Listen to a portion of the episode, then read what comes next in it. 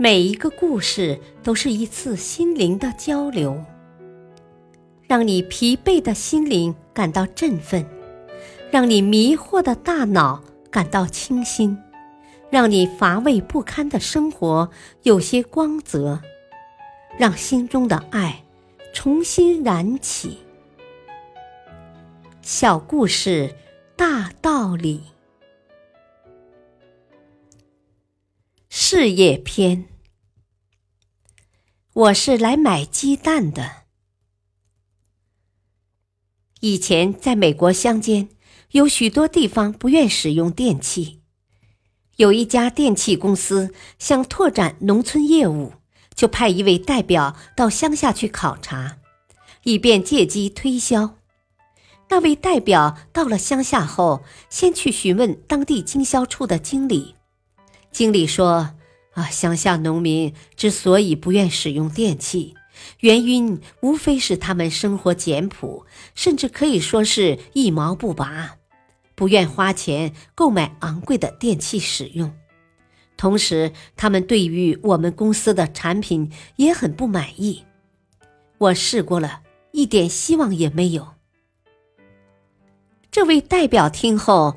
觉得在此情形下推销电器的确是一件很棘手的事，但他对于如何迎合人们心理方面很有心得，于是决定亲自去尝试一下。有一天，他敲了敲一家农户的门，门打开一条缝，一位农妇探出头来。那妇女看他好像是推销电器的。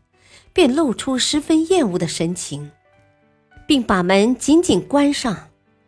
他又敲了敲门，那位农妇不得已又打开了一条缝，把他对他们公司的不满一股脑说了出来。他一看情形不对，就心生一计，装作很客气的样子，对那位妇女说：“哦，对不起，我打扰了你。我今天来不是推销电器的。”我是想买你家的一些鸡蛋。妇女听他这么说，就半信半疑的把门开了一半儿。他接着说：“哦，我看你家养的多米尼克鸡又肥又大，就想生出来的蛋一定很好吃。你怎么知道我家的鸡是多米尼克鸡？”那位农妇的好奇心上来了。同时就把门又打开了一些。啊，我自己也养鸡，但是不如你们家养的好。那妇女一听，心花怒放，打开门问他说：“那你为什么要买我们家的鸡蛋呢？”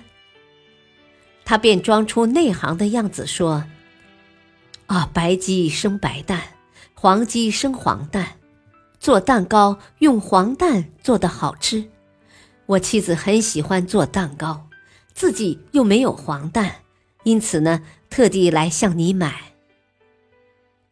妇女听得津津有味，便热情的将他迎进去。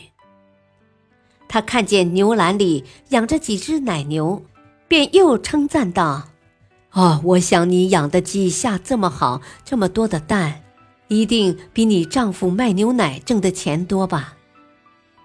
这时，那位妇女已完全改变了原来的态度，很热情地告诉他许多养鸡的方法，并领他去参观他的鸡棚。他们交谈了很长时间，那位农妇越说越起劲儿。临走时，那位妇女忽然主动告诉他：“我们的邻居也养鸡，但他们的生意比我们的好。听说他们家鸡棚中装了电灯。”这大概和他们的生意好有关吧。现在我们也想装，你看怎么装？他知道时机已经十分成熟了，不用自己竭力劝说，他竟主动要求装了。隔了两个星期，这笔电灯生意便由这家电器公司具体承办。本来是一件毫无希望的事，但经他略施小计，居然马到成功。大道理，这位推销员的聪明之处就在于他选择与他人不同的推销策略，避开推销的话题，选择了与其无关的话题，不仅让妇女解除了戒心，加之对于这位妇女的肯定和赞赏，赢得了她的好感。之后，再慢慢把话题一步步引到了自己所推销的产品上面。最终达到了目的，所以有时候正面无法解决的问题，试着侧面解决。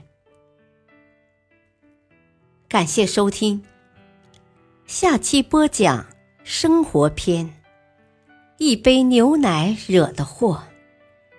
敬请收听，再会。